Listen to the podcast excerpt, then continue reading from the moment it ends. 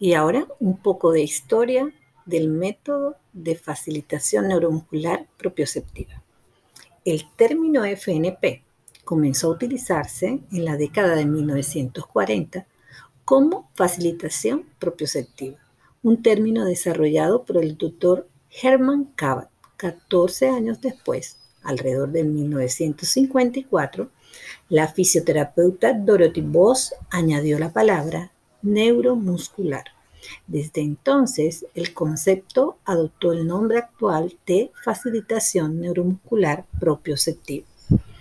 Herman Kabat en un principio comenzó como investigador en ciencias básicas y continuó su formación como neurólogo clínico en la década de 1930. Al inicio de su carrera se interesó por la neuroanatomía y la neurofisiología.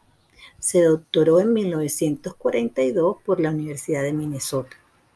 Durante este periodo trabajó estrechamente con el doctor Knapp en explicar los síntomas neuromusculares que producía la enfermedad de poliomielitis, epidemia que atacó duramente a Estados Unidos durante este periodo.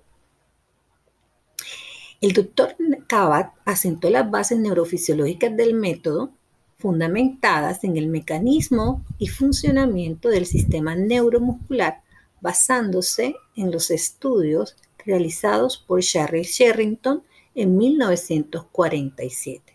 Estos estudios se apoyaron en el funcionamiento no aislado del sistema neuromuscular y Kabat utilizó estos conceptos para trabajar clínicamente con personas con trastornos neuromusculares. Para ello desarrolló cuatro mecanismos esenciales en los que se basó su método.